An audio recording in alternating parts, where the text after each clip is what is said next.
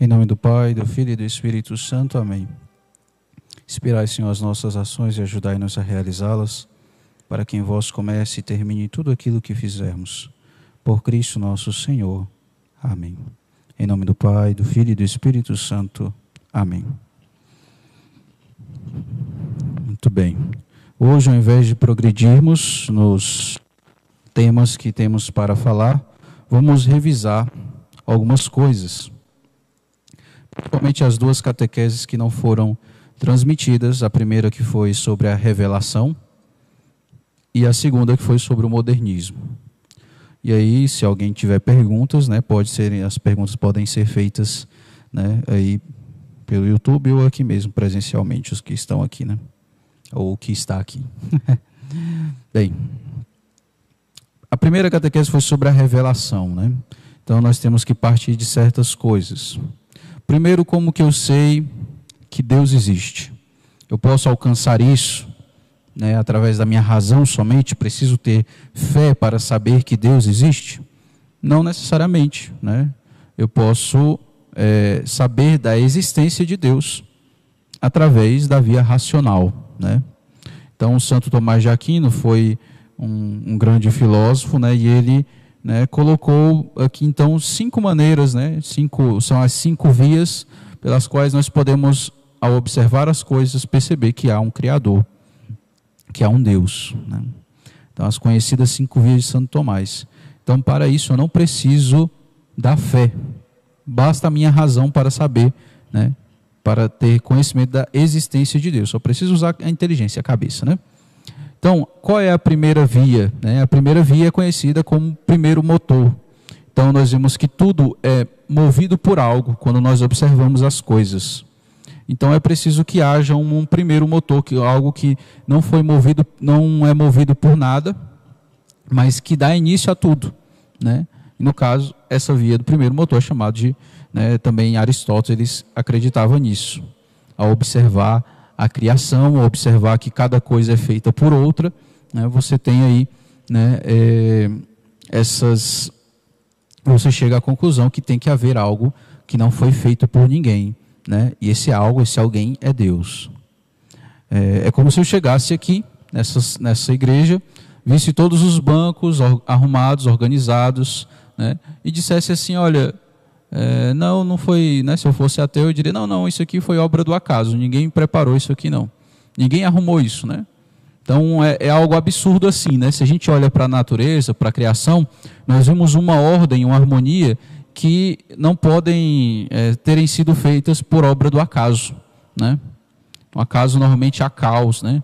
Então, e não ordem. Quando nós vemos tudo bem ordenado, a gente é, é racional pensar que existe alguém que organizou, que ordenou tudo.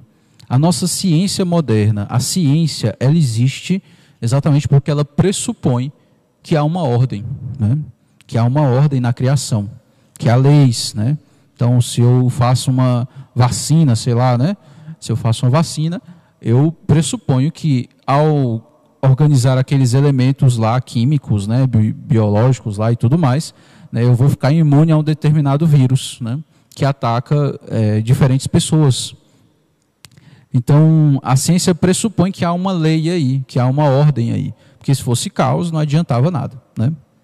Então, pela ordem, observando a harmonia, né? eu não vou passar aqui as cinco vias, não, mas assim, é, pela harmonia, por exemplo, do universo, nós já vemos que é, é preciso que haja um Criador. Segunda coisa, causa eficiente. Tudo que é, existe é causado por algo, né? Eu, por exemplo, sou causa, né, dos meus pais, né? Eu nasci porque meus pais tiveram uma relação e então eu nasci, né? Mas mesmo você também nasceu assim. E seus pais, por, suas, por sua vez, também de outros e de outros e assim vai. Né? Esses bancos que estão aqui foram feitos por alguém. Né? Então teve a árvore lá e foi cortado e foi, né, manuse... foi é, vamos dizer assim, é, fabricado pelo homem foi trabalhado, foi feito por alguém. Então é preciso que haja algo que não foi feito por ninguém e que é a causa de todas as coisas. Né? Nós não podemos regressar ao infinito. Né? Então essa, esse alguém é Deus. Segunda coisa, a terceira, no caso aqui, é a necessidade. Né? Veja, Deus é o único necessário. Todas as outras coisas são. É, são é, né, é, agora me fugiu a, a palavra. É, são, é, podem existir ou não existir. Né? Então, porque nós podemos fazer a pergunta fundamental da filosofia: por que é o ser e não nada? Né? Por que as coisas existem e não simplesmente nada existe? Né? Essa é uma pergunta que, eh, se a pessoa pensa bem sobre isso, você vai queimar muito neurônio. Né? Por que, que é o ser e não o nada? Né? E não simplesmente o nada. Né? Então, Deus é o único necessário, porque Ele é o próprio ser. Outra coisa que nós podemos ver é que há perfeições, graus de perfeição. Então, nós vamos vendo que, por exemplo, a, a, os minerais, né? a pedra, por exemplo, é menos perfeita do que a planta que a planta ela é mais complexa, ela tem vida, né, diferente da pedra, né, ela já tem vida, já cresce, já também se reproduz de certa maneira. Aí nós vamos vendo que os animais já, já têm um grau de perfeição maior, porque né, afinal eles já têm sensibilidade. Aí nós vemos os seres humanos que já têm uma perfeição ainda maior, e assim nós vamos subindo de perfeição. E nós vemos que há perfeições nas coisas, então é necessário, nós vamos observando que é preciso que haja um ser então perfeito, totalmente, né? Então, é, é, superior a tudo, né? porque nós observamos os graus de perfeição. Então, tem que ter alguém que está no topo e tem todas as perfeições. E esse é Deus. E aqui a inteligência ordenadora. Né? Nós observamos o universo e nós vemos, vemos uma necessidade de que haja alguém que tenha organizado tudo isso. É, Fala-se, por exemplo, né, que se a Terra tivesse alguns centímetros ou é, metros, não sei, né, é, mais próximo do, do Sol, não teria vida na Terra, né? São coisas assim, são detalhes assim. Se não tivesse aquela camada, né, que protege a Terra de certos raios solares, não haveria é, é, é vida sobre essa Terra. Então, são detalhes pequenos que a gente vê que é, é impossível que não haja alguém que tenha organizado tudo isso. É, então, através disso, né, nós podemos entender que esse Deus, esse ser, ele precisa ser inteligente e perfeito. Né? Por ser inteligente, ele pode nos falar, né? ele pode falar conosco. Então, esse ser perfeito é inteligente, então ele pode conversar conosco, falar conosco. O que, que ele vai falar conosco? Ele vai nos comunicar, ele pode nos comunicar verdades naturais e verdades sobrenaturais. A verdade natural, por exemplo, eu posso alcançar né, pela minha inteligência, que é a inteligência que Deus me deu uma verdade natural? A existência de Deus. Né? Como eu falei, acabei de explicar. Observando a natureza, nós podemos pressupor a existência de Deus. A imortalidade da alma. Né? Aristóteles, né? os filósofos antigos, né? É, chegaram nisso apenas pela via racional. Né? Então, por que Deus revelaria então essas verdades naturais? Porque se é verdade natural, eu posso conhecer só com a minha inteligência. Né? Por exemplo, os mandamentos, né? as leis, os mandamentos, o decálogo. Muitas dali daquelas leis são verdades naturais. Né? Eu posso alcançar pela minha inteligência. Matar é errado, né? o adultério, né? o roubo e por aí vai. Pela inteligência eu posso, não preciso da fé para entender que isso é uma coisa ruim, porque existe uma lei escrita no coração do homem, né? naturalmente. E por que, que Deus revelou então os dez mandamentos? Porque nem sempre nós somos tão racionais assim, e para que nós tivéssemos uma certeza absoluta dessas leis que estão no nosso coração já. Né? E o que são verdades sobrenaturais? Por exemplo, o mistério da Santíssima Trindade, a encarnação do Verbo. Né? Por que, que Deus revela essas verdades sobrenaturais? Bem, porque, como o próprio nome já diz, elas são sobrenaturais. Nós não alcançaríamos isso pela razão.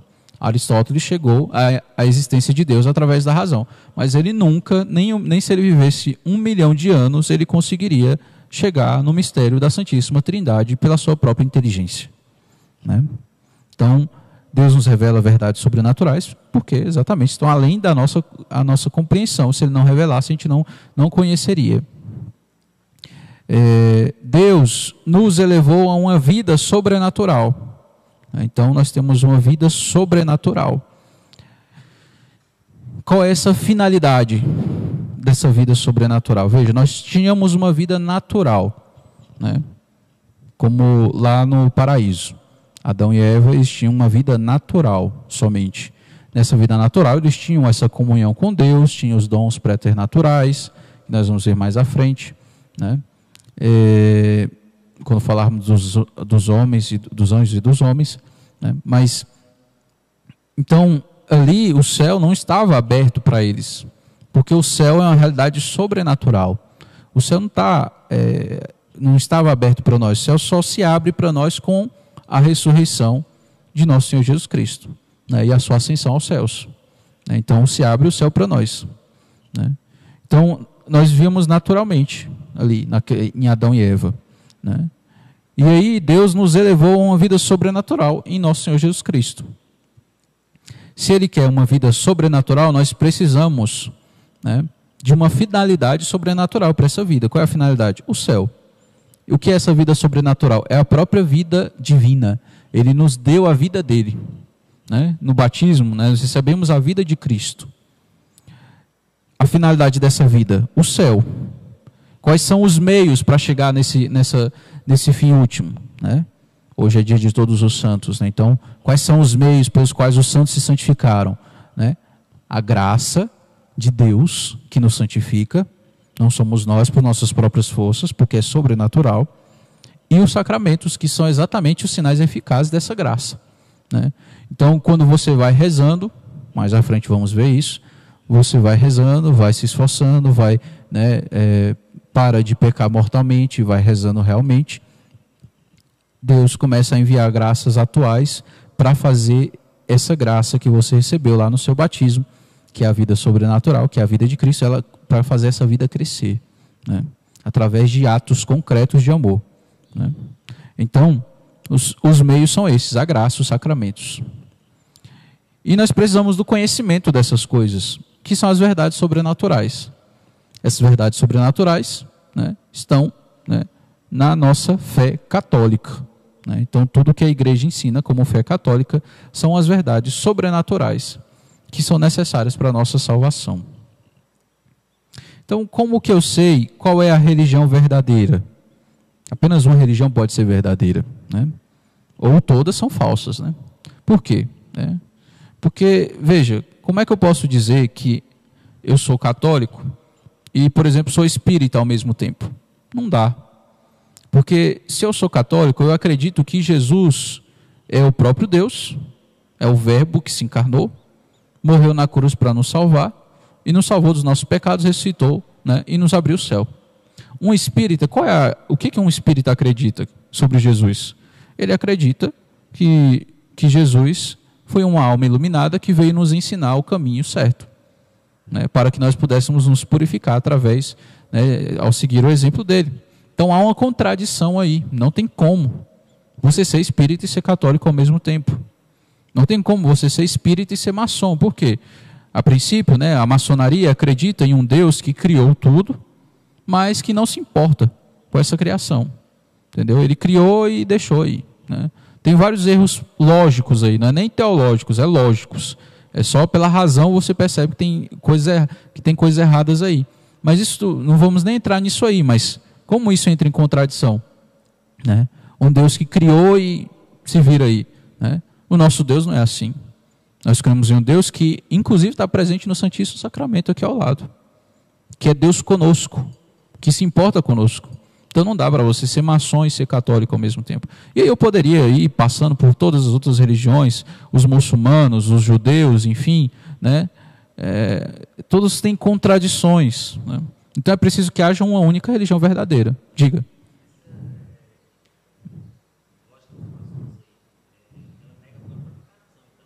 Sim, sim. Sim, sim, sim. Para os maçons, a religião né, é a crença aí nessa. Para os maçons, o mais importante da religião são os valores. Ah, traz uma boa moral, um bons valores de nós sermos irmãos, de fraternidade, entendeu? Então, para o maçom é mais isso aí, a religião é mais importante para isso, né? É, tipo, ah, Deus não é, Deus não está nem para a gente não, moço, a gente tem que se virar aqui. Né? É, é algo assim, né? É claro que aí, né, cada loja vai ter, cada loja maçônica, né, vai ter seu, seu jeito aí, seus pensamentos, né. No fim das contas, hoje é um pluralismo tão grande que é até difícil você enquadrar né, esse pessoal em, em, certas ideias. Assim, a gente vai naquilo que, ó, no princípio a maçonaria era isso aqui. Não sei hoje, eu não sou maçom, não conheço tanto assim, né.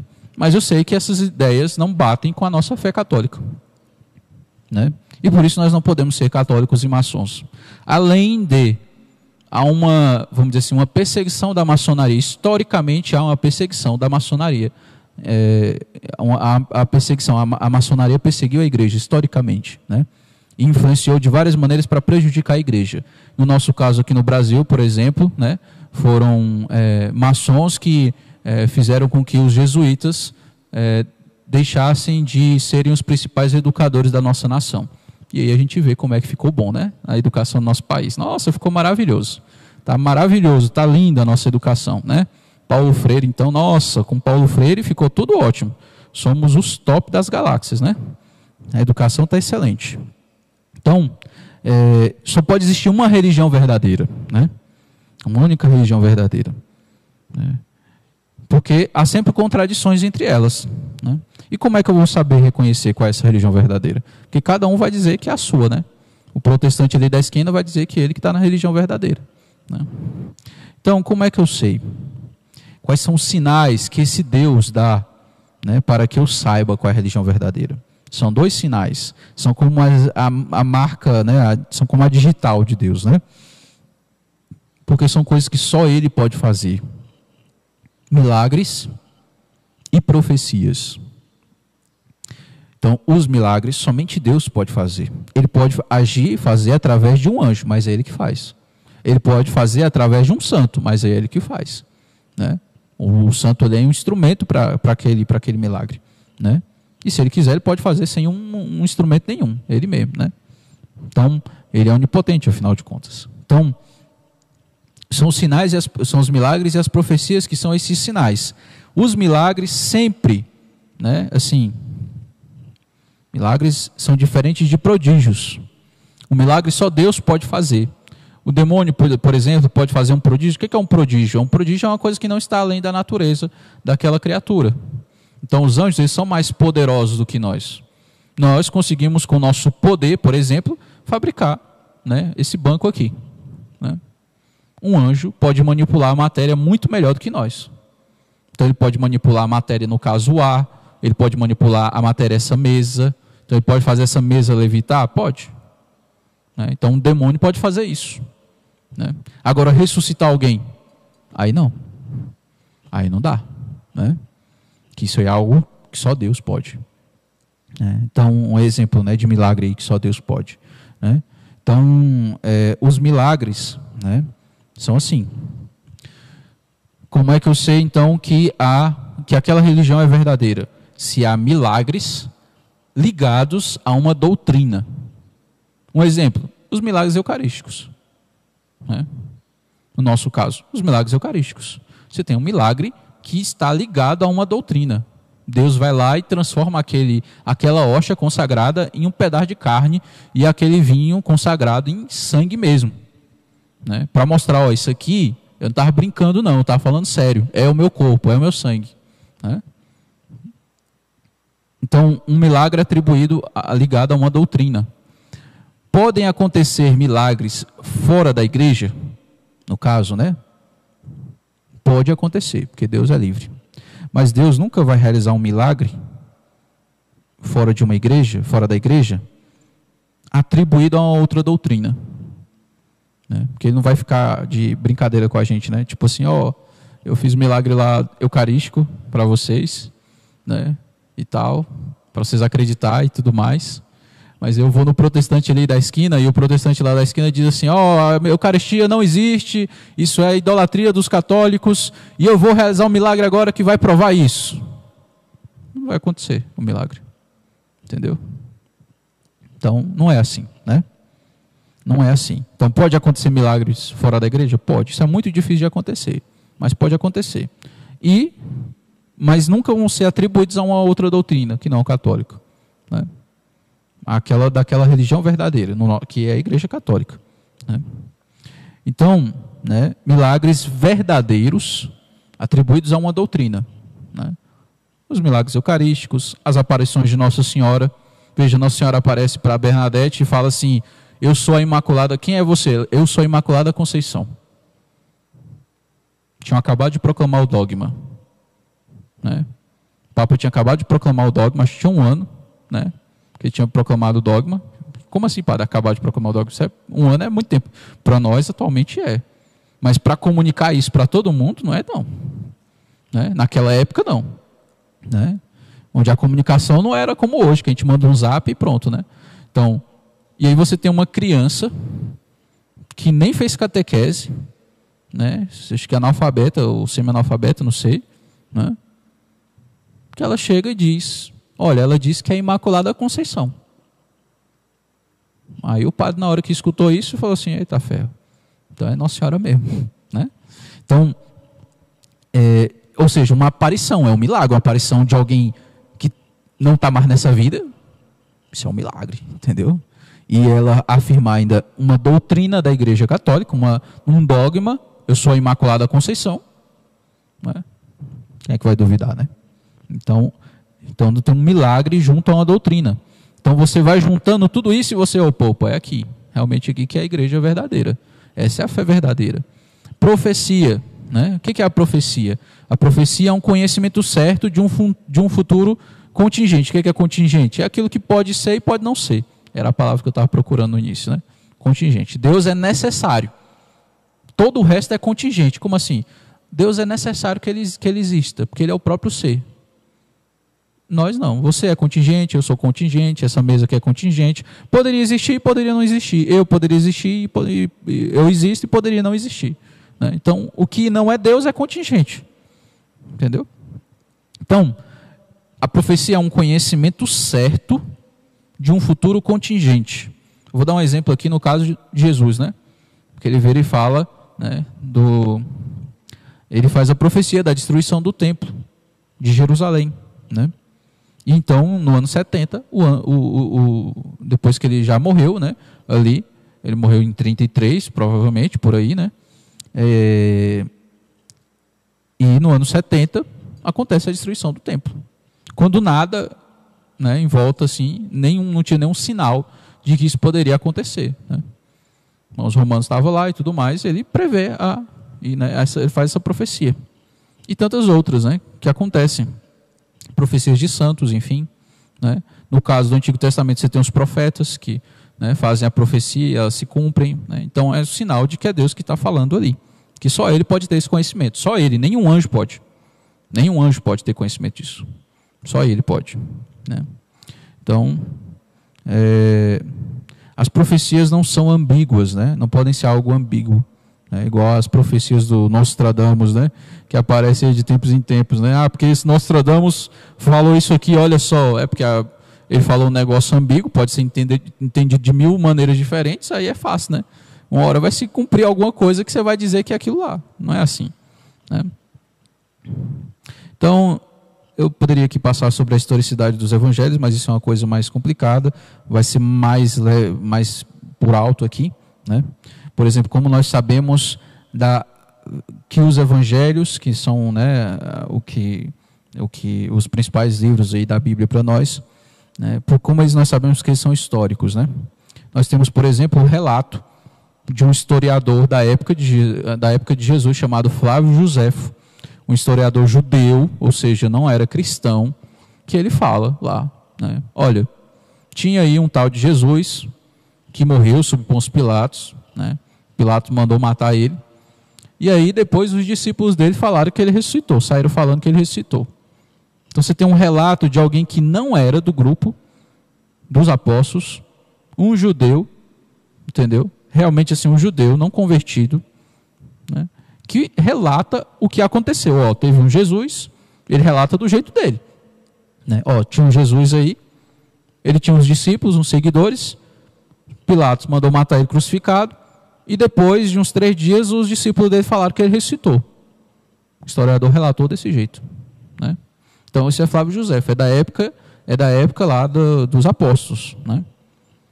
Esse escrito. Né? Até alguns tentaram dizer né, que, na verdade, isso tinha sido falsificado, que tinham inventado isso na Idade Média né, para ser uma prova, mas com os estudos lá históricos e científicos é, foi comprovado que realmente é da época de Jesus esse, esse escrito e é realmente desse cara, desse judeu. Né? É, então, isso é uma prova, vamos dizer assim, externa, né? Você tem a própria, né, é, você tem argumentos internos, né? Então você tem ali elementos que mostram que aquela, no próprio texto você tem elementos que mostram é, que aquele texto foi escrito naquela época, né? Pelos próprios elementos. Isso aqui é, é crítica histórica, né? Então é a ciência histórica, né? É, só para que saibam que a existência de um homem chamado Jesus é algo é, comprovado, vamos dizer assim, cientificamente pela ciência histórica. Né? Não há dúvidas de que houve, de que houve alguém chamado Jesus e tudo mais. Né? Então, é, é, pela a própria ciência histórica, se você for procurar, né, não dá para passar aqui todos os argumentos, né, mas a própria ciência histórica vai né, comprovar a existência né, de um Cristo e de seguidores e depois né, o cristianismo. Né. Então, né, por aí nós vemos que qual é a religião verdadeira? Né? Aquela fundada por esse Cristo. Por quê? Porque ele realizou milagres, ele fez profecias, ele comprovou que ele era o e ele dizia que ele mesmo era o Cristo, então não tem como Deus agir em uma pessoa assim e ela está mentindo, né? Não é possível, porque Deus é a própria verdade. Né? Então, você tem um Cristo, um homem que dizia que era Deus, realizou vários milagres, né? tem várias testemunhas desses milagres que dão testemunho disso, fez profecia, as profecias se cumpriram, né? ele morreu e ressuscitou, ao que é próprio de Deus também, né? a ressurreição. Porque uma coisa é Deus ressuscitar uma pessoa através, por exemplo, de mim, por exemplo, né? Isso aconteceu no Antigo Testamento. Né? Eliseu, no Novo Testamento São Pedro. Mas agora a própria pessoa morrer e ela ressuscitar por si mesma, vamos dizer assim, né? Deus ali atrás. Isso aí já é diferente, né? E de novo, se ele estivesse mentindo, não teria como realizar tais milagres, né? O próprio Nicodemos fala isso, né? Ele fala assim: ninguém pode realizar tais sinais se não vem da parte de Deus. E se ele diz que ele é o próprio Deus, então nos resta acreditar nisso, porque afinal ele realizou sinais que nenhum outro fez. Né? Então, os sinais estão aí. Né? E para aqueles que duvidam, ainda tem outros sinais da história da igreja, como os milagres eucarísticos. Um exemplo disso, as aparições de Nossa Senhora, os milagres dos santos que tinham essa fé verdadeira, que acreditavam nessa mesma fé que nós temos, puderam realizar sinais né, e se você pensar, ah, mas isso era antigamente, pronto, pegue São Pio. São Pio, né? Porque 30, é, um pouco mais de 30, né? 40, 50 anos atrás, né? Com a ciência moderna ali fungando o cangote dele, vamos dizer assim, né? Você tem um milagre, por exemplo, de alguém, de uma criança que não tem a pupila do olho e ela enxerga. Como você explica isso? A ciência não explicou até hoje. E não vai explicar, porque é um milagre. Né? Então, São Pio né? Por exemplo, né? Se você, ah, não, mas isso aí é aquele santo lá de antigamente, né? Lá da Idade Média, o pessoal inventava coisa e tal. Ah, então tá bom. Pois então, São Pio. Me, me explica aí, São Pio, né? Então você tem milagres, né? Você tem sinais aí claros que é a ação de Deus ali, né? Que é a ação de Deus ali. É, então, nós temos os meios para conhecer, reconhecer a verdadeira igreja. A revelação né?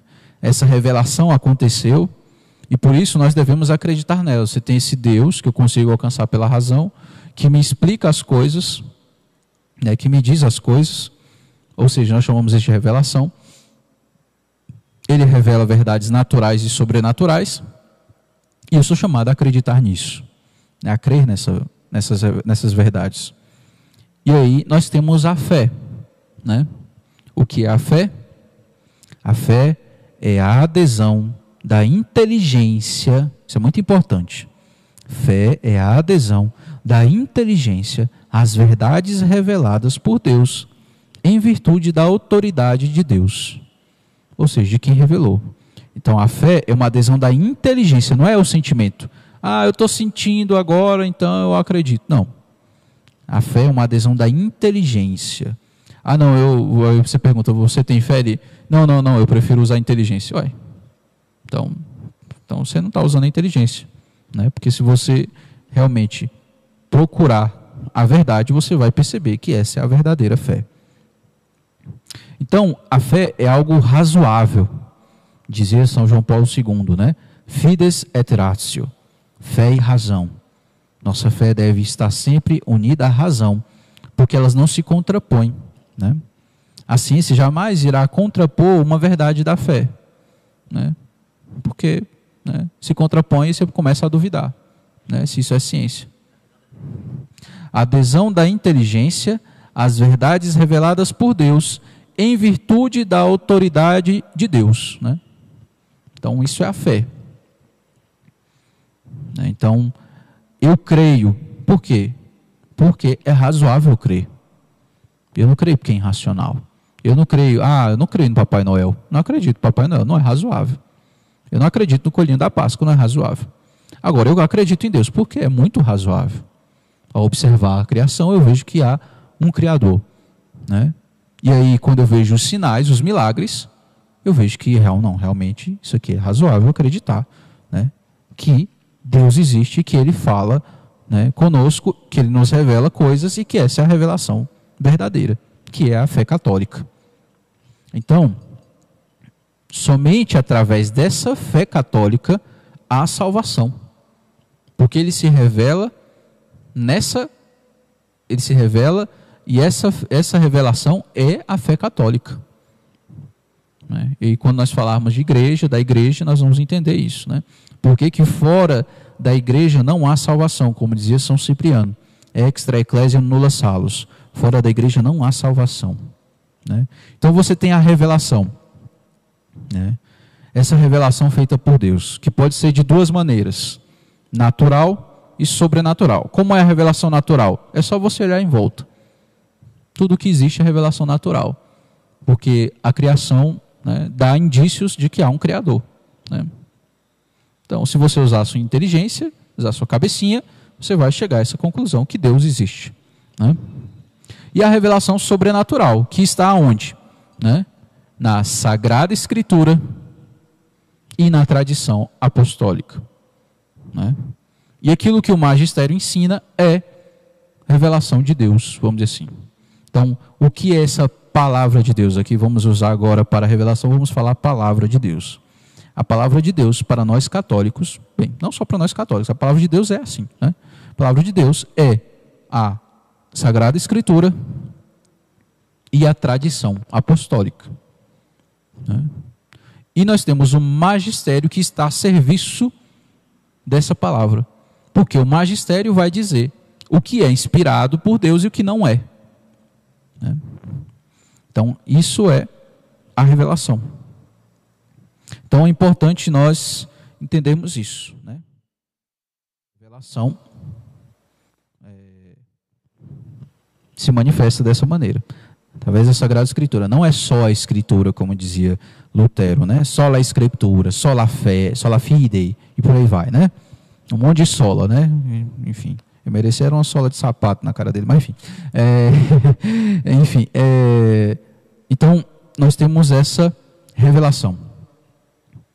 Essa revelação sobrenatural, ou seja, né, essa revelação sobrenatural de Deus, Deus pode fazê-la de modo privado e nós temos a revelação pública. O que é a revelação pública? É o que está na Sagrada Escritura e na tradição apostólica. O que é uma revelação privada? Por exemplo, a aparição de Fátima. Né? Nossa Senhora que apareceu em Fátima. É uma revelação privada. Né? O que é necessário para a sua salvação? A revelação pública. Ou seja, o que está na Sagrada Escritura e na tradição apostólica. Né? Quer dizer que eu não preciso acreditar na, na, na aparição de Fátima? Para a sua salvação não é necessário. Agora, é razoável acreditar, né? Porque, tipo assim, tem um milagre do sol que, sei lá, 40 mil pessoas viram. Foi relatado até nos jornais maçônicos, né, o que aconteceu. Se você não acreditar, é porque você está de birrinha, né? Enfim, então, né, não ser infantil, né? Ah, não vou acreditar, porque não é obrigatório. Não, isso é bobagem, né? Então, Nossa Senhora apareceu, né, falou para nós fazermos penitência, rezarmos o texto. Né? Então, quem não está escutando isso, né, enfim, não é razoável né, não escutar isso. Né? Então, nós temos essa revelação. Né? Então, revelação natural, que vemos em volta, revelação sobrenatural. Essa revelação sobrenatural tem pública e privada. Privada, quando Jesus aparece para um santo, quando a, a aparição de algum santo para outro, enfim. Né? É, e a revelação pública, a Sagrada Escritura, a palavra de Deus, Sagrada Escritura e a tradição apostólica. E o magistério que está a serviço. Né? São, é o tripé, né? no caso. Para você ser católico, é preciso estar nesse tripé. Né? Qual é o problema que surge? Nós temos que falar aqui brevemente do modernismo. Né? Quais são, quais são os problemas do modernismo? O modernismo é um negócio gigante. Né? É uma coisa gigante que aqui eu só estou revisando uma catequese que eu dei, né? que foi o que? Acho que umas duas horas. Né? E eu peguei oficialmente ainda. Né? Então, para vocês entenderem que é uma coisa gigante o modernismo. Mas aqui a minha ideia é apenas mostrar onde, qual é a água que você, peixinho, está nadando sem saber. Né? Então, a condição da água que você está aí, né? você está às vezes no meio do modernismo e não sabe. Né? Às vezes você é um modernista sem saber. Né? Porque, infelizmente, foi algo que se espalhou até dentro da igreja. Quais são os princípios do modernismo? Vamos lá uma coisa chamada idealismo. Veja só, para eu chegar à conclusão de que Deus existe, racionalmente, o que, é que eu preciso acreditar também, de certa maneira? Eu preciso poder olhar, por exemplo, para esse banco e dizer, é um banco. O idealista ele vai dizer assim, não, eu não posso conhecer as coisas exteriores a mim. Então, isso é um banco, você perguntar para o idealista, ele vai dizer assim, não sei, eu não posso conhecer coisas exteriores a mim. A única coisa que eu posso conhecer são as minhas ideias. Ele vai dizer assim. Então, como é que você vai provar racionalmente a existência de Deus para um idealista? Né? Se ele, né, para ele, sei lá, esse banco aqui pode existir ou pode não existir. Né? Por isso que Chesterton dizia que Santo Tomás de Aquino está anos-luz à frente dos filósofos modernos, simplesmente porque ele olha para o banco e diz: é um banco. Né? O filósofo moderno fica lá, não, mas a gente tem que analisar esse fenômeno porque pode ser que não seja um banco, pode ser um aglomerado de madeira organizado e nananana, Você olha e diz, é um banco, acabou. Para de confusão, cara. Loucura isso aí, isso é loucura. Então, o idealismo é problemático por isso. Eu não posso conhecer coisas externas a mim. Nós vamos entender as consequências disso. Por quê? Porque a revelação é o quê? A revelação é algo externo a mim. Né? a Sagrada Escritura, que eu pego, não estou com a Sagrada Escritura aqui, né, mas finge que você quer a Sagrada Escritura, eu pego algo externo a mim, eu tenho que ler e. Né, os milagres são algo externo a mim. Né? Então, para o idealista, né, só as próprias ideias. Qual o problema disso? Aplicado isso a Deus, nós temos uma coisa chamada agnosticismo. É aquela pessoa que fala assim: Você acredita em Deus? Aí ela responde assim: eu não sei se ele existe. Eu não vou dizer que ele não existe e também não vou dizer que ele existe. Eu não posso conhecer. Eu sou incapaz de conhecer, né? Uma vez eu vi aqui agnóstico, vou dizer, perdão da palavra, agnóstico é um ateu, é, não vou usar a palavra não, mas agnóstico é um ateu, é um ateu, é um ateu medroso.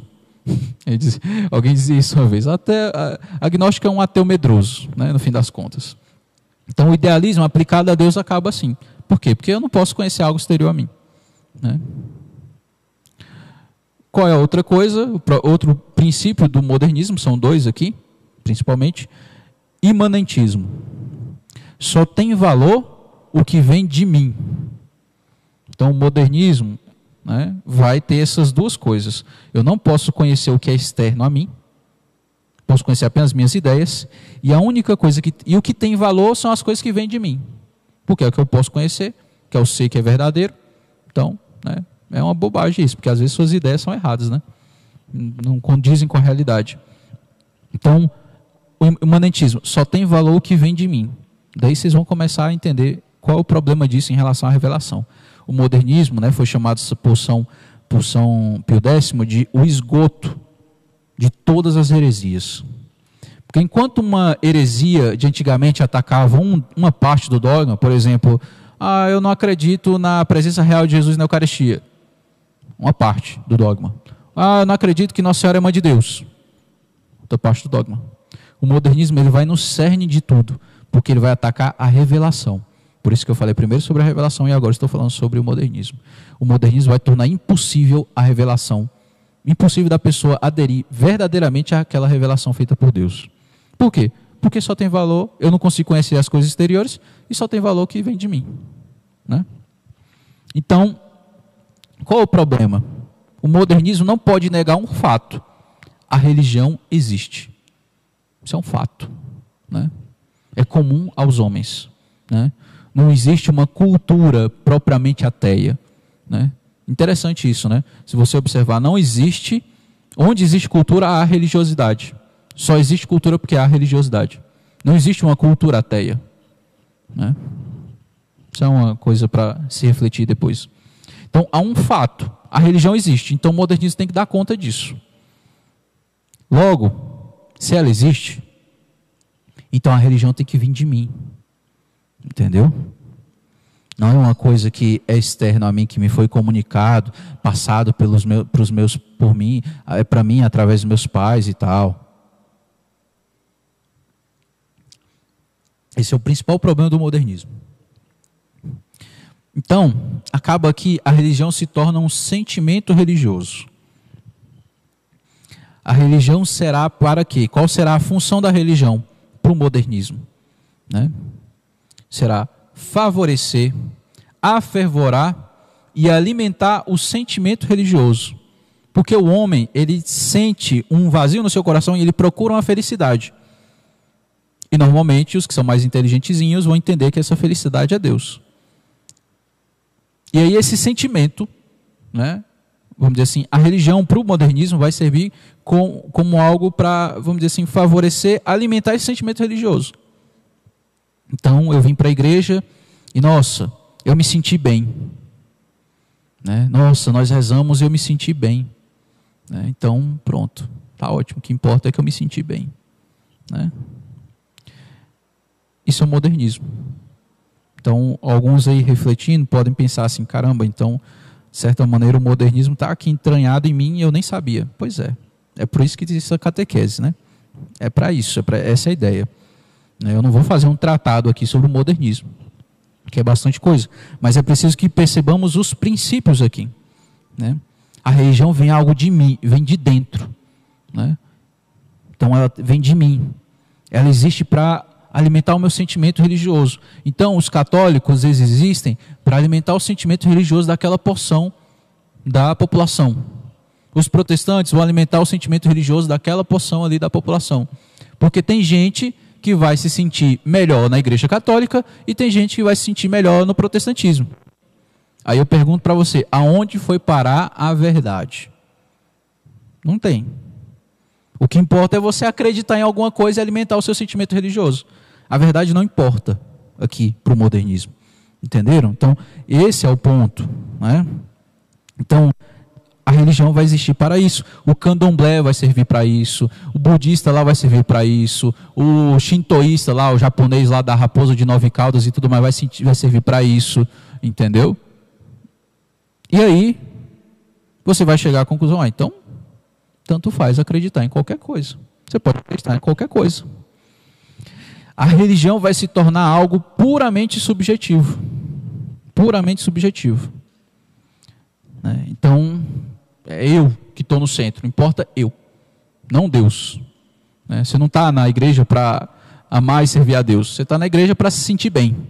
Importa é como você está se sentindo. Se você foi acolhido com muito amor, nossa, você se sentiu bem que o padre lá na porta foi lá, seja bem-vindo, né, e tal, como é que foi, né, né? aí, nossa, eu me senti bem aqui, vou ficar aqui agora. Aí o padre falou um negócio, você não gostou, não me iria, pronto, ah, não, não, não me sinto mais bem aqui, vou para outro lugar. Né? Então veja, você se torna o parâmetro né? e não a verdade das coisas, e não a própria verdade, e não a fé. Né? Uma pessoa assim já não tem, ela não tem fé. Assim, a fé dela é nela mesma, entendeu? Então, com isso, o que, que vai acontecer na igreja? Isso aqui na igreja. O dogma, a liturgia, a moral só terão valor, só terão sentido se favorecerem o sentimento religioso. E é aqui que começa o problema, a confusão. Né? Por isso que esse jovem aqui, esse jovem papa, né? Aqui ele já está um pouquinho velhinho, né? São Pio X escreveu esse catecismo. Porque ele estava preocupado com isso aqui, ó, modernismo. Ele escreveu esse catecismo, né? Para o quê? Para as pessoas saberem, a fé verdadeira é essa. Ele escreveu um documento chamado Sílabus, onde ele aponta os erros do modernismo. Você que tem uma dúvida, é uma boa, é uma boa procurar esse documento, Sílabus, né? São de São Pio, é São Pio X, se eu não estou enganado. Sílabus, é, em latim. Né? Depois eu posso colocar, inclusive, depois a gente coloca na descrição né, um link para o site lá do Vaticano que tem esse documento. Para você ver lá os erros condenados né, por, pelo Papa né, sobre o modernismo, que são muitos, são muitos. Tá? Então aqui eu estou colocando os princípios, os principais problemas, que, que você consiga discernir. Para que com isso aqui você consiga discernir. Opa, isso aqui eu estou pensando, eu estou pensando igual um modernista. Não estou pensando como um católico. Né? Então, aqui são os princípios. Quais princípios? Não consigo é, reconhecer, eu não consigo conhecer as coisas exteriores a mim. Só tem valor que só tem valor o que vem de mim. Como consequência, a religião vai servir para alimentar esse sentimento religioso que eu tenho. Então, se eu me sentir bem, eu gosto daqui e vou ficar aqui. Né? E ninguém está se importando com Deus nessa história. Né? Deus e Deus está longe disso aí. Então toda religião deve se adaptar ao sentimento religioso, ao sentimento da pessoa. Então, um exemplo. As pessoas não gostam muito desse negócio da missa ser sacrifício. Então não vamos falar que a missa é sacrifício, não. Vamos falar que ela é uma ceia, né? onde nós nos reunimos para nos alimentarmos de Deus para nos sentirmos melhores e sermos bonzinhos e depois né, sermos melhores em casa e tudo mais. Que isso é mais agradável. Né? Dizer que a missa é o santo sacrifício do Calvário, isso aí não soa tão legal. Então a gente tem que adaptar e dizer que é assim. Né? Que não é, não, não fala de sacrifício. Você pode até pensar que é, mas não vamos falar. Fale da ceia, fale né, e tudo mais. O, padre celebra de costas para o povo, né? Não é de costas para o povo. O nome certo é Versus Deum, de frente para Deus, onde sempre, durante muito tempo, não só durante muito tempo, praticamente sempre se rezou assim, a de Oriente, voltado para o Oriente, todos voltados para Deus, né? Porque o centro é Deus e não o Padre, né? Mas aí, né, isso é incômodo, por que não? Vamos colocar o homem no centro. Então, vira o padre, o padre fica de frente para o povo. E aí a missa vai depender da desenvoltura do padre, né? do quanto ele é né? um showman. O padre tem que ser um showman para atrair as pessoas, porque se ele fizer algo legal, diferente, ele vai atrair as pessoas, porque as pessoas vão se sentir melhor. O que importa é que elas se sintam melhores. Entendeu? No fim das contas, o padre vira um funcionário do povo e não um pastor. Né? Há uma carência muito grande de pastores hoje, por isso. Então, não, não, não. De frente para eles. E aí, né, você vai ser o centro, né, e você que tem que se virar aí, dar o seu show, meu irmão, para atrair as pessoas. Né, se vira. Né? Então, a religião tem que se adaptar a esse sentimento das pessoas. Se elas não estão gostando disso, você tem que se adaptar a elas. Entendeu? Só lamento. Né? Então, é, o princípio vai ser esse, assim, o, o, parâmetro vai ser esse. E aí, todas as religiões são boas. Por quê? Porque tem gente que se sente bem aqui, tem gente que se sente bem na, no protestante ali da esquina, tem gente que se sente bem no candomblé ali do centro, de macumba, sei lá. Né? E aí está tudo bom. O importante é você se sentir bem. O importante é você ser feliz. né? Já dizia o diabo, né? o importante é você ser. Se você se te faz feliz, tá. Se te faz feliz, é... como é que é? Se te faz feliz, está tudo certo. O importante é você ser feliz. Isso que importa. Né? Você está se sentindo bem? Então tá bom. Nessa. Você vai ver o que vai acontecer. Né? Então, você está feliz? Está se sentindo bem? Então tá bom. Né? E aí é sempre assim, você está feliz, né? Eu quando me tornei, quando eu fui ordenado padre, né? Aí o pessoal que não é católico e tal, da minha família, mas você está bem, né? Você está feliz? É isso que importa. Né? Tipo assim, para a pessoa é tipo assim, né? Passa na cabeça dela. Você não vai casar, não vai ter filhos, vai ter família, nananã, vai viver uma vida solitária, né? Porque se resume a vida do padre assim, né? Uma vida solitária, como se eu vivesse na solidão, né? Como eu já falei, eu tenho problema de multidão. Tem dia que eu tenho que parar e falar assim, não, peraí, hoje eu vou ficar aqui quieto na minha, pelo amor de Deus, senão eu não vou ter solidão. Tem dia que é difícil, às vezes eu tenho que me esforçar para ter solidão. Né? Mas enfim, as pessoas veem a vida do padre assim, né? Ah, uma vida desgraçada, né? Ah, uma vida ruim e tal. Tem suas cruzes, é claro, como todas têm, né? Enfim. Aí vem o, é, mas você está feliz, né? Isso que importa. É, até no seminário, é? Você está feliz? você está lá no seminário, aí o formador chega, você está feliz? É, tipo assim, você está bem aqui, né? Você está bem, então tá bom. Enfim, né? Mas não é isso, né? Não é somente isso. É claro que a gente vai ficar triste sempre, mas nem sempre a gente vai estar feliz, sempre, né? Não é assim. Então, a religião externa não é algo criado por Deus. Qual é a consequência disso, né? Qual é a consequência do modernismo aqui? A religião externa não foi algo que foi feito por Deus. Não foi Deus que fundou a Igreja Católica. Foi algo criado pelo homem. Para quê? Criação do homem para o sentimento religioso. Né? Então, o homem naturalmente tem esse sentimento religioso. Então, o homem cria né, os ritos, cria as orações, cria as músicas, cria esse negócio todo, inventa tudo isso, inventa essa revelação aí toda, né? O que é irracional pensar. Imagina se alguém conseguiria criar, se, um, se nós, se juntássemos todos nós, nunca ia conseguir criar toda essa história da salvação. Possível, possível. Não somos tão inteligentes assim, não, pelo amor de Deus. É, então, assim, esse sentimento religioso, né, a religião externa, a igreja católica vai existir para para alimentar esse sentimento religioso. Os protestantes é para isso, os budistas é para isso, e isso que importa. Certo? Então, exatamente, não existe uma religião verdadeira. Né? O que existe são estruturas criadas pelo homem para favorecer esse sentimento religioso. Né? Então, como que isso acontece, né? Na igreja, aqui vamos para nós aqui, para nós. Né? Aí eu já dei exemplos. Na missa, né? A missa tem que ser a ceia, a reunião, é a assembleia, entendeu? Se o padre fala um negócio que eu não gostei, já não me sinto bem aqui, então eu tenho que ir para outro lugar, vou para outro lugar. Não estou me sentindo bem aqui. Né?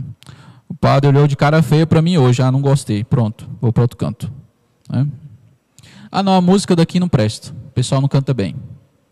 Ah, essa liturgia o pessoal lê, não, não, não, não escuto nada. Não, vou para outro lugar, melhor. A igreja está feinha, não gosto daqui, pronto. E assim vai. Né? Você é o seu parâmetro. Né? Simplesmente. Né? Então fica essa coisa assim. Né? E Deus nessa história? Deus existe só para fazer o que eu quero. Se eu quero que ele cure um, um familiar meu, e ele cura, eu fico de bem com ele. Se eu quero e peço, ele não cura, eu fico de mal com ele, revoltado com ele. Né?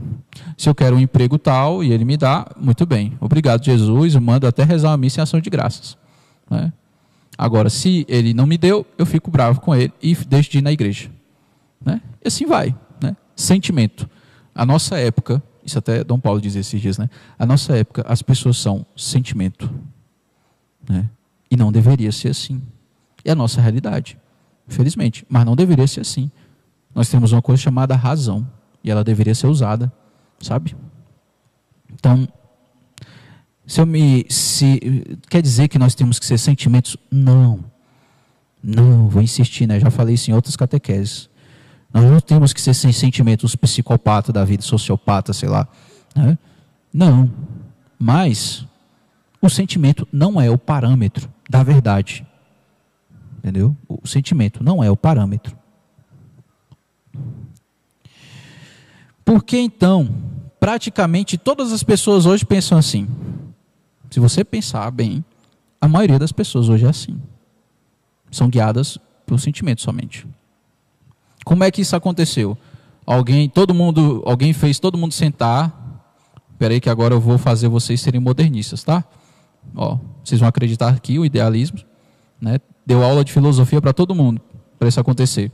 Lógico que não, né? Quem é que gosta de filosofia, né? Só alguns malucos aí.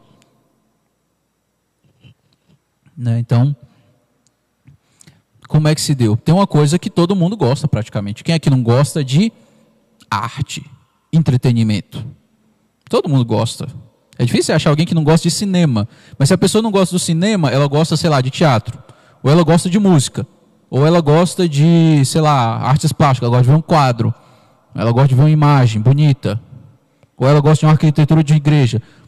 Nós sempre vamos ser levados pela beleza de algum jeito. Né? Então, como é que essas ideias foram disseminadas? Como é que isso aí chegou na sua cabeça sem você perceber? Né? Você entrou na Matrix, você está na Matrix sem nem perceber. Né? Hoje eu estou oferecendo aqui a pílula vermelha para você sair da Matrix. Né? Você toma se quiser, né? sua vida. Mas como é que isso aconteceu? Arte e entretenimento. A arte vai te estimulando a agir pelo sentimento. Vou dar um exemplo aqui: os homossexuais. Né? Antigamente, né, era crime ser homossexual. A pessoa poderia ser presa. Né? Não estou aqui é, julgando se isso aqui era uma coisa boa, não. Não vejo como algo bom, realmente, a pessoa ser presa pela opção, isso aí, né? Claro. Né? Mas não é o ponto aqui. Né? Mas veja como que a coisa foi mudando. O meu ponto aqui é, é que a gente observe o movimento, como é que a coisa mudou. Aí passou a ser visto como um, sei lá, um coitadinho, vamos dizer assim, né? Depois passou a ser visto como alguém engraçado, né? Por quê? Porque os meios de, de entretenimento, né, colocava ali sempre um personagem ali na novela, não sei o que, no cinema, alguma coisa assim. O homossexual era o cara engraçado né, divertido, né? Então você ria das piadas, ah, tá, é engraçado, tá bom, tudo bem, né? Tá tudo bem, é engraçado. Né? Aí as novelas, por exemplo, começaram a fazer o quê? Colocava um personagem que a novela todinha ele sofria igual um desgraçado, vamos dizer assim, sofria pra caramba, e você fica lá torcendo por ele, né? Novela, né? Essas coisas assim. Você, opa, eu quero que ele se dê bem, eu quero que ele, né? Que ele, que ele, poxa, tem que ter um final feliz. Quando você vê alguém sofrendo, a gente se compadece. Assim, querendo ou não, isso mexe com o nosso sentimento. Né? Só os psicopatas, sociopatas não se, se comovem de nada, né? Mas, assim, quando a gente se torna muito indiferente. Mas você vê lá na ficção, o cara lá sofrendo, um monte de coisa. Né? Aí no final, ele revela que é homossexual. Aí você. Não, mas ele sofreu tanto, né? Aí você começa a ter um, uma estima né, por aquela pessoa. Até que com o passar do tempo, né?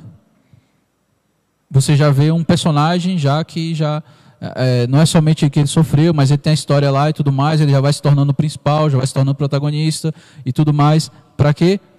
Para que se torne uma coisa normal e depois tenha o que tem hoje, né? Que você não pode dizer nada, né? Talvez seja até cancelado por dizer o que eu falei hoje, né? Igual o cara lá, o, o jogador lá que falou, né?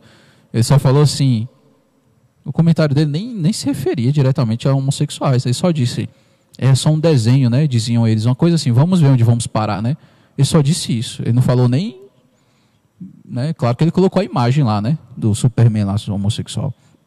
Né? Mas ele não chegou a, a nem citar. Ele não colocou o nome lá, homossexual, homoafetivo, LGBT, não colocou nada disso.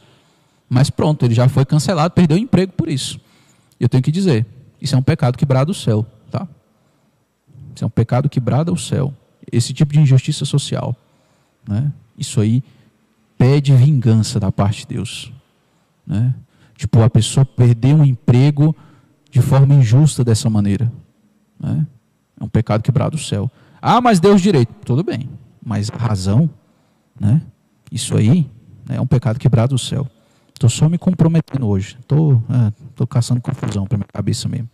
Mas enfim, só para entendermos que a arte, as músicas que você escuta, os filmes que você vê, sabe, sei lá, vê Vingadores, né? Aí começa a colocar personagens homossexuais, né? Para quê? Para que você, aos poucos, vá aceitando a ideia como uma coisa boa, como uma coisa normal, ou até melhor, até, né? Tipo, não, é melhor ser assim do que ser, no, do que ser normal, né? Se você for assim, você vai ter um grupo imenso que luta por você. Se você, sei lá, for querer ser. É, é, querer, for procurar um emprego e o cara não te der um emprego, você vai dizer, é porque eu sou homossexual e pronto. Aí já entra um monte de gente para brigar por você e pronto. É tipo uma gangue, né? no fim das contas, é como entrar para uma gangue quase, né? Eita fé. Enfim. É, é tipo entrar para uma gangue praticamente, né? Então, então, assim, você vai vendo personagens vão sendo colocados assim, para que isso vá entrando na sua cabecinha e você comece a achar isso normal. Não, mas é aceitável, mas eles têm que ser respeitados mesmo. É claro que tem que ser, gente, pelo amor de Deus. Todo ser humano tem que ser respeitado. Né? Desde o ventre materno, inclusive. Desde a concepção. Entendeu? Quando ele nem pensa em sexo nem nada. Desde a concepção ele tem que ser respeitado. Agora, parece que não é desde a concepção, né? Para alguns, né? Então, e essa mania que as pessoas têm de quererem determinar as pessoas por conta da sexualidade delas. Pelo amor de Deus, nós somos muito mais do que isso. A sexualidade tem sua importância? Tem, lógico. Mas nós somos seres humanos, somos mais do que a nossa opção sexual. Né? E os homossexuais, esses grupos LGBTQ+, e PUS, lá, ultra, mega, super, sei lá, né? eles, eles dizem lutar por isso, mas no fim das contas eles ficam determinando, resumindo a pessoa àquela ação dela. Entendeu? A pessoa não é reconhecida se ela é um intelectual, um cara, sei lá, imagina que é um filósofo, e ele é homossexual. Ele não é reconhecido porque ele é um filósofo que estudou, o cara, né, um gênio e tudo mais. Não, é porque ele é homossexual. Esse cara, pelo amor de Deus, olha, você, você pega uma parte, da, da, uma dimensão da vida da pessoa e vai determinar ela por aquilo ali. Por favor. Né? Então, você reduz, isso é um reducionismo do ser humano. Você reduz as pessoas a uma parte. Né? É típico dos filósofos modernos fazer isso. Não, o homem é isso aqui. Não, o homem é isso aqui. O homem é a vontade de poder, vai dizer Nietzsche. Não, é a vontade dele de poder. Aí o outro, não, o homem é um ser desgraçado tudo mais, não presta. Não, não, o homem é, é típico de filosofia moderna. Não conseguem ver o homem por inteiro. É uma parte. Por essa parte aqui, né? Pelo pé. Ah, o pé dele é bonito, pronto vai ser conhecido pelo pé dele. Né? Então é uma bobagem sem fim. É uma bobagem sem fim. Você determinar as pessoas por conta disso. Né? Aí está lá, a primeira, sei lá, é, primeira mulher a ter tal profissão. Cara, tá bom, tudo bem. Né? Olha, as mulheres cresceram agora nesse número aqui de empregos desse estilo aqui. Tá, tá bom. Né? Mas assim, eu importo sinceramente com a pessoa, né? Mas você coloca, você, você dilui a pessoa em um grupo. Né? Você é um grupo. Né? Você não é um, uma pessoa com um nome, né? com história. Né? Não, você é o homossexual. Você não é, sei lá, o João. Não, você é o homossexual que foi perseguido, que tem que ser bem tratado. Tá, mas é o João, é o, né, sei lá, a Maria, enfim. A pessoa, a pessoa humana. É evidente que toda pessoa humana tem que ser respeitada. Né? Nós deveríamos procurar isso, né? E não dividir as pessoas. Ah, esse aqui é negro, ah, esse aqui é homossexual, esse aqui é mulher, esse aqui é não sei o quê, né? Esse aqui é muçulmano, esse aqui é um refugiado, esse aqui é um imigrante, esse aqui é um nordestino. Né? A gente vai dividindo as pessoas, fracionando como se fosse é, como se fosse trigo, né? Vamos juntar aqui uma parte aqui, uma parte aqui. Né? Isso é isso é um mal, é um mal da nossa época. Então essa coisa, ah, tem que ter representatividade, tem que ter representatividade. Pois é, eu sou nordestino. Eu quero que no filme dos Vingadores, por exemplo, tenha um nordestino lá, super-herói. Eu tenho que me representar, por favor. Quero um, um herói seja nordestino, né? que seja do Piauí, inclusive, da minha cidade natal, Parnaíba. Por favor, me represente. Senão vocês estão discriminando a minha origem. Pronto. Está colocada aqui minha petição. Né? Vamos lutar por isso. Para que a Marvel coloque um super-herói nordestino que veio do interior do Piauí. Pronto. Se não fizer isso, eles são, é, eles são, é, são preconceituosos com a gente. Acabou. Né? É irracional demais esse tipo de coisa. Meu Deus do céu. Uh, então, o modernismo faz isso. Não pense, ame. Assim, como é que você vai amar se você não pensa, pelo amor de Deus? Não tem como, né? Não tem como não. Você tem que conhecer para poder amar. Ah, mas eu não conheço nada externamente. Para com essa loucura, cara. É, é, óbvio que isso aqui é uma, um banco, é óbvio que isso aqui é uma mesa, isso aqui é um papel. Pelo amor de Deus. Né? Então, né? É, esse é o mal do modernismo. Né? Percebamos, pois, né, o que, né, como nós estamos pensando, com a nossa maneira de agir em relação à fé, em, em relação àquilo que é divinamente revelado. Eu digo para vocês, eu creio firmemente em tudo aquilo que a igreja ensina, como divinamente revelado. Eu fiz uma profissão de fé e um juramento de fidelidade ao ser ordenado diácono e ao ser ordenado sacerdote. Eu creio firmemente em tudo. E se eu falar alguma coisa errada, se eu me enganar alguma coisa e alguém me disser, Padre, você está errado e eu te mostro, você está errado por isso, por isso, por isso. Muito bem, eu estava errado, agora eu acredito naquilo que a igreja ensina. Pronto. Né? Porque o mundo não começou comigo. Eu não criei esse, essa terra, esse sol. Eu não tenho um sol particular, eu não tenho um universo particular, né? Então, assim, eu não sou Deus, né? Para determinar o que é verdade, né? Sendo eu mesmo o parâmetro. Então, né, esse é o problema do modernismo, né? Não sei se ficou claro. Se alguém tiver alguma pergunta, pode fazer. Né? Não tem nenhuma pergunta, não, né? Tá. Nem você, né, meu filho? Então tá certo. Então, entendendo, né? Qual o problema aqui do modernismo? Ele ataca a revelação. Não importa o que é verdadeiro, né? importa o que eu estou sentindo. Não importa se o que o padre falou lá é verdade ou não. Importa que o que ele me falou, eu me senti mal, me senti ofendido com isso. Pronto. Né? Não importa se, é, se o que foi lido ali é palavra de Deus, ah, mas essa parte aqui eu não concordo. Aí você começa, aí daí você vê os católicos, né? Eu sou católico, mas essa parte aqui eu não acredito não. Eu acho que pode abortar nessa situação. Eu sou católico, mas isso aqui eu não concordo. Por quê? Porque eu não concordo. Normalmente é porque não se sente bem, fica incomodado com essa parte. Né? Então, sempre depois, de, eu sempre costumo dizer, né? Sempre depois desse, eu sou católico, mas, depois desse mais, sempre vem uma bobagem. Quase certeza. 99% de chance de vir uma bobagem. Que a pessoa sabe o que a igreja ensina e ela está dizendo, eu não acredito nisso aqui. Qual o problema disso? Você não é católico. Se você nega uma parte do dogma, qualquer parte do ensinamento da igreja, você não é católico mais. Já perdeu a fé. Porque a fé, ou ela é inteira, a verdade, ou ela é inteira, ou ela não é verdade. Né? Se eu conto uma parte, eu escondo uma parte da verdade, ela vai se tornando mentira aí. É, já foi pervertido. Certo? Então, é preciso lutar contra essas ideias que foram entranhadas em nós. Né? E a gente não. E às vezes a gente nem percebe, né? Então, agir segundo a razão. Né? Aí ele me falou, ele falou um negócio lá que eu fiquei irritado, que eu não gostei, que me atacou de certa maneira, né? Tipo, me atingiu. O padre falou: olha, quem faz isso, isso, isso aqui está errado, é, é pecado. Aí a pessoa fica com raiva do padre. Depois, para, pensa, usa inteligência. Né?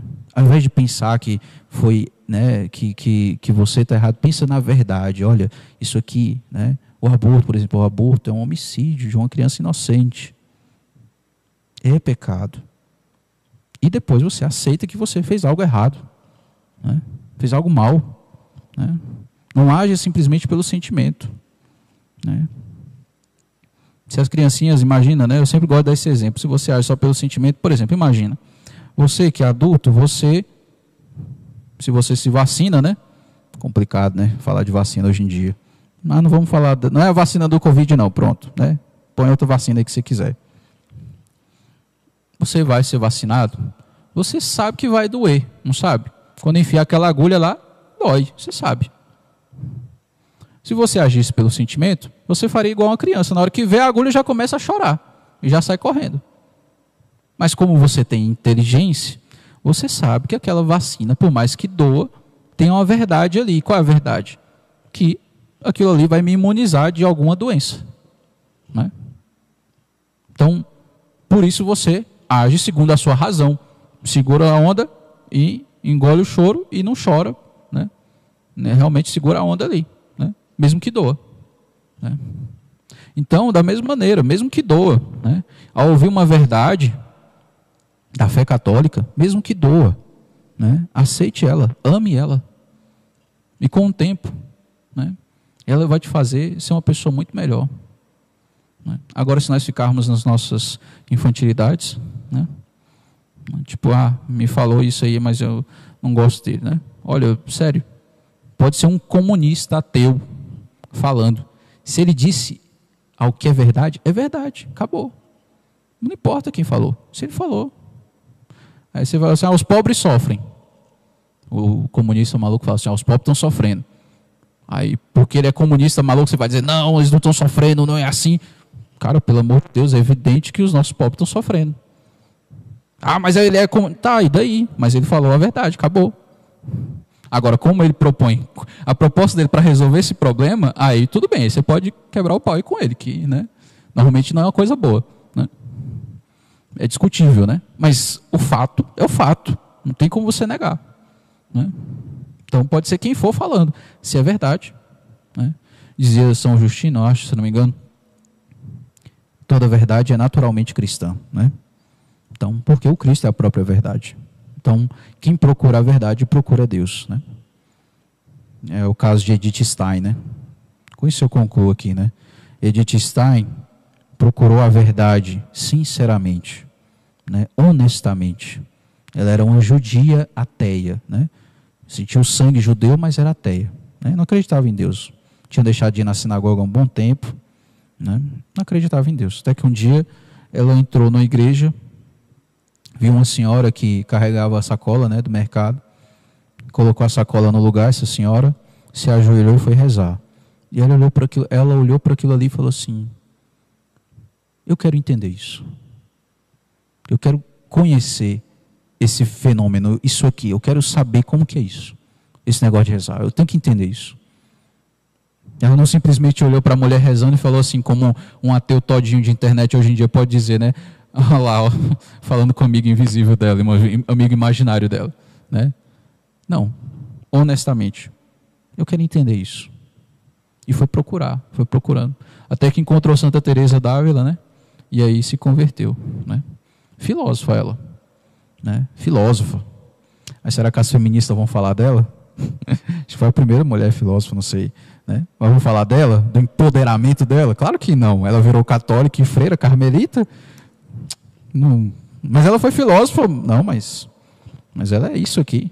Aí você vê que a pessoa não está preocupada com a verdade. Né? É, Santa Idelgarda, doutora da igreja. Né? Mulher lá, é, também de ciência, inclusive. Né? De ciência, mulher de ciência, idade média. Os feministas vão falar dela? Lógico que não. Né? Mas o empoderamento e tal, mulher doutora, cientista, né? É, escrevia lá os poemas e pintava também. A mulher, mulher é extraordinária. Você procurar Idelgarda lá, você vai ver. Mulher diferenciada mesmo. Né? Mas os feministas vão falar dela? Não. Por quê? Porque é católica, cristã, acredita em Deus e tudo mais. Então você vê que não é a mulher que importa. Não é a verdade sobre a mulher. É a ideologia ali que importa. Né? É a gente destruir o que está aí, construído.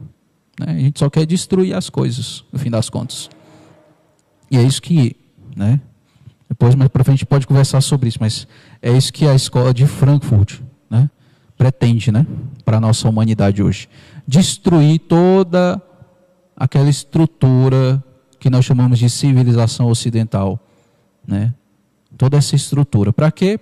Nós vamos destruir e depois a gente vê o que, que surge com, depois que a gente destruir. É tipo uma coisa assim, né? É umas coisas que é uma irracionalidade tão grande. Né? E aí por isso ataca a família, por isso ataca a igreja, o cristianismo, a fé. Né? E o modernismo é um desses instrumentos para destruir a fé a partir de dentro. A partir de dentro. Né? Porque vai lá no cerne da coisa toda. Ataca a revelação. Né? Bem, então é isso. Sem perguntas, né? Sim? Certo. Então tá bom. Então vamos concluir. Hoje foi mais revisão. O próximo nós vamos ver sobre o organismo sobrenatural gerado em nós no batismo, né? E vamos ver também um pouco sobre a meditação, começar, né? Ver como é que a gente faz para meditar as coisas, tá? Então, o organismo sobrenatural, né? aquela vida de Cristo que nos foi dada. Em nome do Pai, do Filho e do Espírito Santo. Amém. Glória ao Pai, ao Filho e ao Espírito Santo, como era no princípio, agora e sempre. Amém. Em nome do Pai, do Filho e do Espírito Santo. Amém.